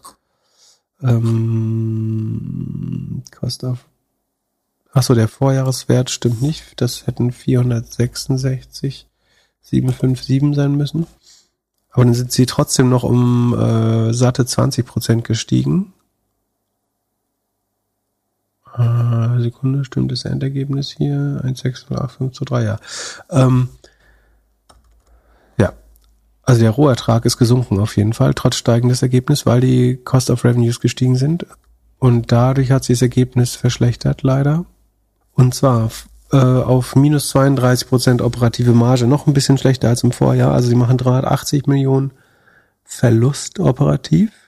Wen das schockt, äh, der sei ein bisschen beruhigt, dass das nur Buchverluste sind. Also das wird, in, also es sind nicht Buchverluste, sondern es wird in Aktien bezahlt. Allein die Share-Based Compensation ist 560, äh, 360 Millionen, also fast der gesamte Verlust. Ähm, der operative Cashflow ist nämlich sogar leicht positiv, also sind Abschreibungen und äh, Share-Based Compensation, die zu diesen Verlusten führen nach Gap. Jetzt schauen wir mal, also das Wachstum beschleunigt sich wieder leicht, die Rohmarge verschlechtert sich aber von 58,6 auf 53 Prozent. Ich finde das ziemlich schlimm, ehrlich gesagt könnte sich mit einem wirklich anziehenden Werbemarkt aber auch schnell wieder verbessern. Kostendisziplin ist so Mittel. Ich würde sie ein klein bisschen unverändert oder ein klein bisschen schwächer sehen, aber nicht, nicht deutlich besser. Was sagt der Markt? Äh, der Markt ist erst nach oben gegangen und jetzt ist er wieder unverändert. Also es ging, war kurzfristig plus 5% und jetzt ist es wieder äh, aktuell minus 1. Ja, plus 5% war bestimmt das Headline Revenue am Anfang, das sieht ja gut aus, aber insgesamt sind die Zahlen nicht wirklich gut, würde ich sagen. Also ich äh, find, bin nicht überzeugt, leider. Ähm, ja, und dann äh, Teladoc kommt noch raus heute. Das machen wir jetzt in der Sendung nicht. Das hat, glaube ich, nicht so ein breites Interesse. Wenn doch, sagt uns das gerne auf Discord. Äh, das ist morgen früh, oder nee, heute früh, wenn ihr das hört, ist das schon im doppelgänger.io slash sheet drin. Ähm, da kann man es nachschauen, aber wir würden jetzt nicht äh, teure Sendezeit dafür vergeuden, damit äh, ihr euch anderen Podcasts oder Musik oder eure Arbeit oder was auch immer widmen könnt, dem ihr euch widmen wollt. Und wir endlich schlafen gehen können. Und Glückler endlich schlafen gehen können. Ich muss ja noch äh, Teledoc eintragen. Aber es interessiert ja auch niemand, oder? Wen interessiert das? Hm, naja. Ja, die äh, die komischen Fonds waren da drin, die deutschen Wachstumsfonds waren da, glaube ich, tief investiert. Okay, na gut, aber die haben ja ihre eigenen Wundertools, für die muss ich es auch nicht eintragen. Aber ich mache es trotzdem. Bis äh, Samstag. Peace. Vielen Dank, dass du alles schön hier eingetragen hast. Bis dann. Ciao, ciao. Ciao, ciao. Peace. Der Doppelgänger Tech Talk Podcast ist ein Projekt von Philipp Klöckner und Philipp Glöckler, recherchiert von uns und produziert von Jan aus dem Off. Weiter diskutieren kannst du in unserer Doppelgänger Discord Community. Fragen und Anfragen kannst du uns gerne per Mail an podcast.doppelgänger.io schicken. Unsere aktuellen Werbepartner findest du in unseren Show Notes. Vielen Dank für deine Zeit und bis Samstag.